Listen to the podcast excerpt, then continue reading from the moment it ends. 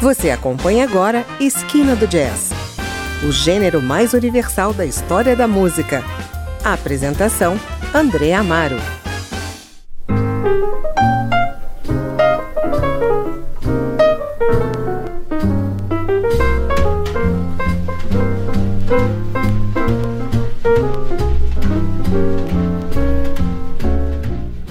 Hoje prestamos homenagem ao pianista americano Barry Harris, um dos maiores estudiosos e representantes do movimento bebop, que nos deixou em 2021 aos 91 anos por complicações do coronavírus. O crítico do New York Times, Robert Palmer, chegou a descrever Harris como uma academia de jazz de um homem só. Barry Harris faz parte de um grupo excepcional de músicos de jazz formado em Detroit por um programa de educação artística aplicado nas escolas públicas da cidade a partir da década de 1930. Começou a estudar piano aos quatro anos e mergulhou seriamente no jazz em meados da década de 1940. Caiu nas graças de Thelonious Monk, Charlie Parker e Bud Powell Gravou mais de duas dúzias de álbuns, recebeu inúmeros prêmios e se tornou um grande educador musical, ensinando suas teorias do bebop a partir de 1956 a jovens talentos como Joy Henderson. Nesse primeiro bloco, vamos ouvir um dos seus mais celebrados discos, At the Jazz Workshop que foi gravado ao vivo em São Francisco em 1960 e lançado pelo selo Riverside, com a participação de Sam Jones no baixo e Luis Hayes na percussão. Aqui você confere as sete faixas do álbum que mostram a sua expressão narrativa, o fluxo espontâneo de melodia e harmonia e a intensidade do seu swing.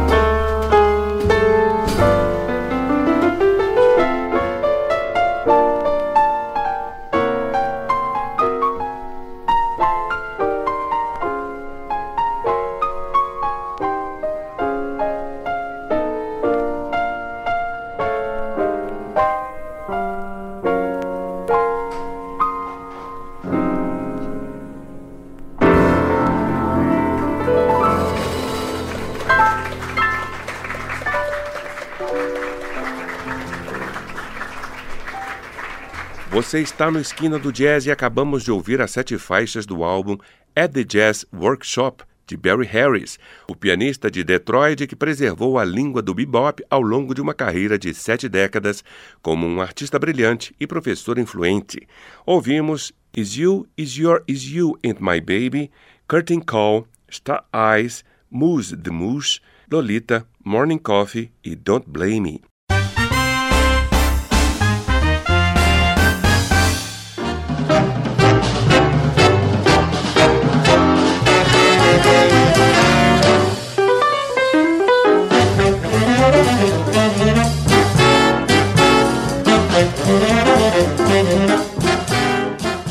A abordagem de Barry Harris para o bebop é semelhante a Bud Powell e Thelonious Monk, mas seu estilo é caracterizado pelo que alguns chamam de persuasões mais suaves, despojado, despretensioso, mas levado com uma intensidade destilada que mantém a atenção do ouvinte.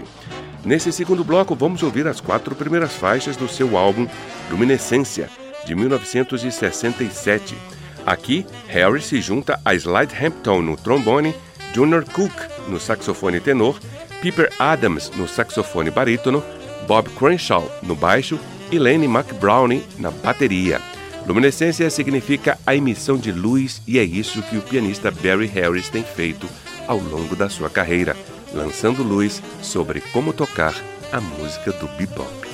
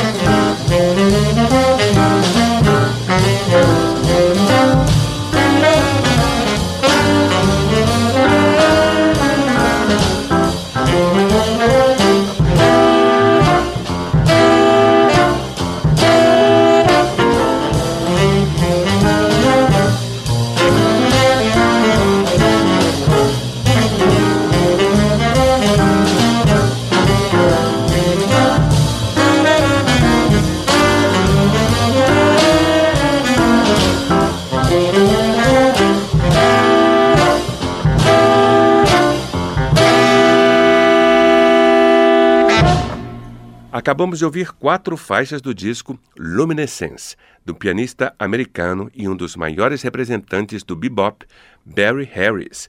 Luminescence, Like This, Nicaragua e Dance of Infidels. E aqui termina nosso Esquina do Jazz de hoje, uma homenagem a esse grande nome do mundo do jazz, Barry Harris. Eu sou André Amaro e espero você na semana que vem para ouvirmos mais um grande álbum desse gênero inigualável. Até lá! Você ouviu Esquina do Jazz